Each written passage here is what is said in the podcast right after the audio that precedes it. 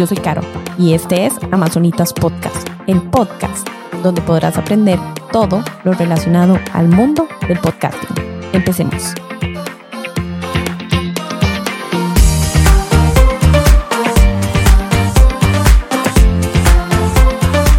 Hola, ¿cómo están? Yo soy Caro. Hoy quiero contarles un poquito sobre cuáles son los errores por querer empezar un podcast muy rápido. Yo les voy a contar los errores que yo cometí cuando inicié con mi podcast, que se llama Un autismo para volver a ver. ¿Qué fue lo que pasó? ¿Qué metí las patas?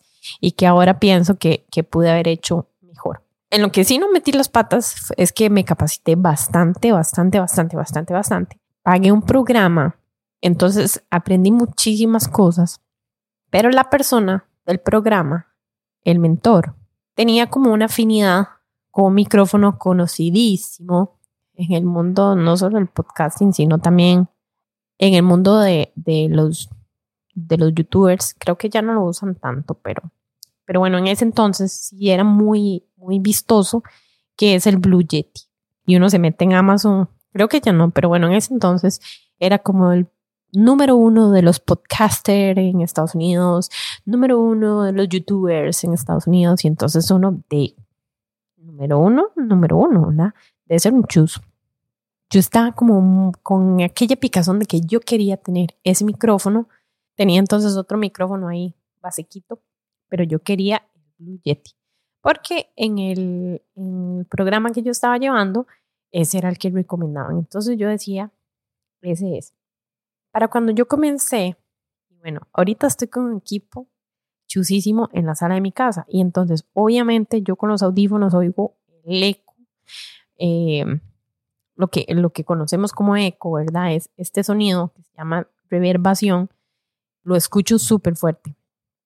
Pero como yo ahorita tengo un chuzo de micrófono y tengo un chuzo de consola, yo sé que eso se va a minimizar montones, montones, montones, entonces puedo darme este lujo estar sentada acá, aun cuando para, para las grabaciones premium voy a un estudio. En ese entonces, cuando yo empecé a grabar, una de las, de las técnicas que se recomiendan es que uno grabe en un lugar que tenga como bastantes objetos, eh, telas que puedan, que puedan absorber un poco este, este llamado eco o que busque lugares entonces por eso la gente se mete en un walking closet, en un closet, eh, en el carro. Entonces yo grababa muchísimo en el carro. Me iba con el microfonito. Em, es que me parece que era un Steren, el micrófono que yo tenía. Pero después tuve el Blue Yeti. Cuando yo cambié de este Steren al, al Blue Yeti, yo decía, qué raro. Yo más bien escucho como, como mucho eco. Pero bueno, entonces lo que hacía era que me metía el carro eh, grababa muchísimo de noche y bueno, ahí me fui, me fui acomodando. Como, eh, como el podcast que yo grabé era tan íntimo en cuanto a vulnerabilidad y era mi experiencia con una situación particular con mi hijo, entonces era, era bastante fuerte. Yo tenía que parar mucho porque quería llorar y bueno, era como muy tenso, muy tenso y muy intenso. Pero bueno, como yo, como yo grababa en el carro y con, con este micrófono sostenido, ¿verdad? Entonces todas las malas prácticas son sosteniendo micrófono cuando no debería sostenerlo, de noche, cuando uno no debería grabar eh, de noche porque su voz está más cansada. Yo, yo hacía todo lo que, lo que ahora sé que no se debería hacer, pero, pero generaba este contenido que para mí era tan importante. Cuando eventualmente me di cuenta que el problema como tal era que el micrófono, este conocidísimo, es un micrófono condensador y más bien él está, su función es recoger todas las voces que pueden quedarse, que no están cerca del micrófono. Entonces, ¿qué es lo que pasa? Que, que más bien, como se le hizo tanta fama, uno creería que es un chuzo de micrófono y tantas personas lo siguen comprando de pronto me dicen, Caro, yo tengo un chuzo de micrófono y me enseñan qué es ese y a mí hasta que me quiere dar algo, porque en realidad mi intención no es hacer como, ah, eso no sirve. No, obviamente el micrófono sirve y va a funcionar muchísimo mejor que los micrófonos que trae el, los audífonos del teléfono. Eh, micrófonito ese, que tal vez ya está hasta golpeado y todo. Obviamente no, es un micrófono eh, profesional que tiene toda una estructura interna que permite eh, captar la voz de una manera mucho mejor que esos micrófonos, los micrófonos que tienen los equipos. Pero ya después uno se da cuenta que esa inversión podría hacerse en otros micrófonos de, de precios similares que tal vez estéticamente no se vean tan pro, pero que son un chuzo de micrófono. Por ahí les voy a dejar y tengo, y tengo un videito, un videito, creo que es un Reels en, en el Instagram de Amazonitas Podcast, donde, donde se ven cuáles son como esa, eh, donde hago como ese, ese cambio de este micrófono con, el, con un audio técnica, con audio técnica bastante básico, comprado de hecho acá en el país, no, no, no lo tuve que mandar a traer y wow la diferencia, en serio, porque cambié de un micrófono condensador a un micrófono dinámico. Si te interesa saber un poquito más como de, de toda esta información, anda al, perfil de Amazonitas Podcast y ahí está como un, ahí está, bueno, toda la información y además hay un kit de inicio para podcasting donde, donde están las recomendaciones y está este micrófono que te estoy diciendo y otros, y otros adicionales. Pero bueno, ese fue como, el primer error, creerme a la primera y no investigar, o sea, yo, porque yo dije, estoy pagando un programa carísimo, eh, que están recomendando este micrófono, o sea, es como uno está pagando una super universidad, bueno, no era una, universidad, pero digamos, para ponerlo en, en, el ejemplo, yo estoy pagando una super una, una, un chuzo de universidad que me manda a comprar un libro que me dice que es un chuzo, yo, yo no pongo en duda eso. Entonces, bueno, eso fue como, como lo que me pasó en cuanto al micrófono. Otro de los inconvenientes no decir errores, porque en realidad es un programa que yo recomiendo, que es Audacity. Eh, es gratuito, es un programa gratuito, pero yo me esforcé mucho por aprender a usar Audacity. O sea, se puede aprender a usar, tiene cosas muy técnicas que pronto es muy complejo y yo además no solo me esforcé en aprender a usarlo, sino que eh, cuando tuve un curso disponible para aprender a hacer podcast, eh, las personas me decían, Caro, es que no termino de entender este programa. Claro, como yo le había puesto alma, vida y corazón a entenderlo y saberlo usar, a mí ya me parecía como fácil.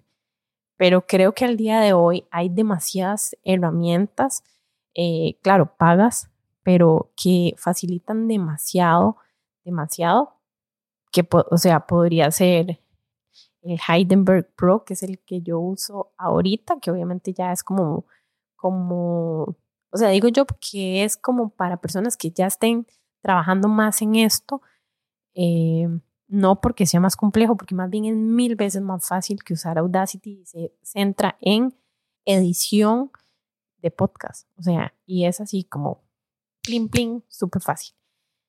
Tal vez hubiera valorado más la opción de de buscar algún otro programa y sinceramente le pasa a uno algo que es que si uno está aprendiendo a hacer algo, lo cual no tiene experiencia, no es profesional en esa área, aprende a usar un programa, de pronto alguien me dice que use otro, otro programa y me dice no. Sea, con lo que me costó aprender a usar a este y aprender ya a manejarlo bien, eh, y casi que podría aprender más, como para tener otra opción de otro programa, a mí me pasó esta mentalidad un poco fija, como no, no, ya aprendí esto, ya, ya. Pero bueno, entonces fue uno de los errores que cometí. Hace poquito estoy, tengo un poquito de estar trabajando con un programa para poderlo enseñar. Ay, que me tiene con la cabeza explotada.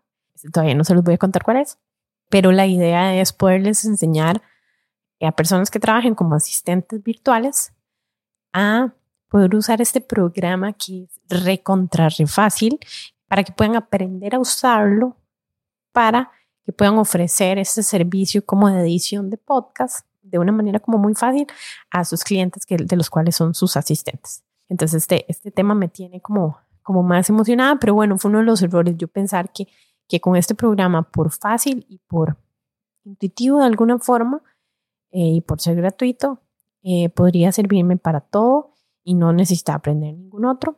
Y bueno, ese fue como otro, otro de los errores con los cuales eh, comencé. Me pasó también con, con la plataforma de hosting. Me costó demasiado utilizarla. Utilicé Lipsync mucho tiempo y bueno, uno ve que es una plataforma que he utilizado, un, hosting que ha utilizado a través de los años Jenna Kutcher, o sea, y que ella sigue hablando de él. Entonces, uno, uno, y hace poco recibió varias actualizaciones, pero uno dice, de no, no, nunca fue nada intuitivo. Y ahora estoy re que te contra enamorada de Buzzsprout, que es el sitio del cual alejo alejo, el cual alejo, no, no lo alejo, lo acerco, el cual alojo eh, no solo mi podcast, mis podcasts, sino los podcasts de, de las personas que trabajan conmigo, pero tengo ya días de estar buscando otras opciones que se adecuan más como a las necesidades de mis clientes. Entonces creo como que esta apertura de, buscar las opciones, no creer que que esta era como la única forma de que se podía hacer algo. Eh, me ha costado, pero creo que fue como un error del inicio, pero que he ido trabajando de ver estas otras posibilidades. Bueno, uno de los errores también que cometí al inicio es que eh, yo tenía muy claro, porque como me había capacitado para producir un podcast, entonces yo tenía muy claro que yo tenía que tener un guion, tenía que tener un tiempo determinado, tenía que tener una frecuencia, y entonces todas estas cosas me generaban tanto estrés que en algún momento, o sea, me iba y me sentaba a grabar y al final de cuentas mandaba todo el carajo porque yo dije, o sea, y tenía que durar 25 minutos y duré 10. Esta hora no me sirve, tengo que volverlo a plantear. Este guion yo lo había pensado para tantos minutos eh, y ya no. Y entonces en esa segunda grabación lo que se, escuchaba era mi estómago, mi estómago y mi frustración y mi enojo, porque yo ya lo había grabado. Esos son errores garrafales y, y se lo repito mucho como a, como a las chicas que trabajan conmigo. Si va a grabar y no se siente bien, eso se va a escuchar.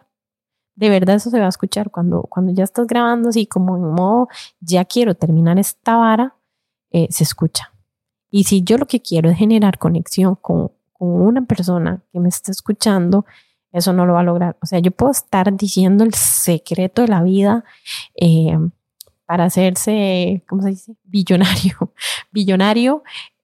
Eh, pero si lo digo en un tono así de que parece que me voy a vomitar, la persona ni, ni, supo de qué estaba hablando. Entonces, creo que eso fue un error que cometí, frustrarme mucho por no cumplir esos tiempos que según yo tenía que ser demasiado consistente y sí hay que ser demasiado consistente, pero no a ese precio, no al precio de, de, grabar por grabar. Y creo que ahorita que me estoy acordando que otro de los errores eh, que no fue conmigo, pero que sí cuando llevé un podcast que eran había tres personas en ese podcast. Entonces, wow, las grabaciones eran eh, intensas, las ediciones eran bastante complejas, por no decir dificilísimas, eh, pero se lograron. Y es que cuando que, que hay que contemplar para un podcast que tiene varias, varias personas, o sea, dos personas más personas, que se contemple siempre eh, que sea un espacio, una hora, eh, donde las personas involucradas puedan estar completamente tranquilas para, para poder grabar. Y eso es complejo cuando son personas que viven, que no viven en el mismo lugar, que no tienen las mismas responsabilidades, a veces es complejo, pero eh, grabar por grabar, la verdad es que ya contenido hay suficiente en Internet. Entonces, si queremos hacer algo diferenciado que, se contemple, e incluso el Internet, que todas las partes tengan buen Internet, si es que no están en el mismo sitio. Eh, y si están en el mismo sitio, que se haga de una forma muy profesional, porque cuando hay grabaciones en el mismo sitio y con un mismo micrófono no se escuchan bien todas las personas Eh, y si son varios micrófonos, hay que tener buenas técnicas de grabación para que no interfiera un micrófono con el otro. Entonces, bueno, esos eran más o menos como los errores que yo cometí al inicio.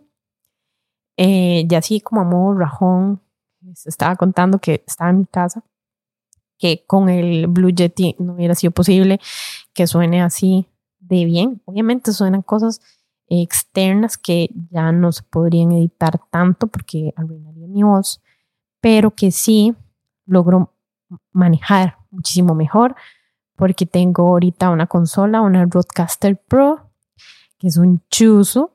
Eh, tengo también el, PodMic o el PodMic, eh, que es el nombre original en inglés. Y entonces tengo el PodMic eh, pegado a la Roadcaster y el Roadcaster a la computadora donde tengo un programa que es el Heidelberg Pro, eh, que es de pago, que es además súper sencillo de utilizar y hospedo este podcast en Voz Pro. Entonces, todas estas cosas que, y bueno, y tengo apenas como unos puntitos para guiarme, que era lo que quería contarles, pero no tengo un, un guion para este episodio, no tenía un guion como tal.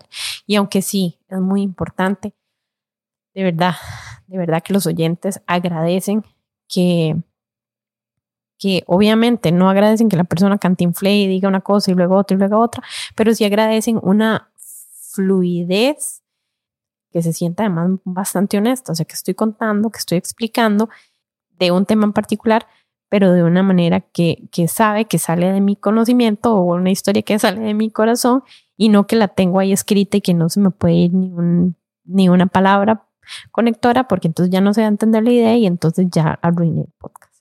Entonces que lo tengamos más como, como en consideración y este espacio que yo he generado obviamente fue después de cometer los, er, los errores que tuve que cometer y igual les invito a cometer los errores que tengan que cometer. Ojalá no, puedan, no tengan que cometer estos que yo ya cometí, pero que, que, se animen a hacer un podcast y si tienen alguna duda de cómo hacerlo, puedan encontrar en Amazonitas Podcast las herramientas para guiarse y si no, me puedan preguntar. Un abrazo fuerte. Chao.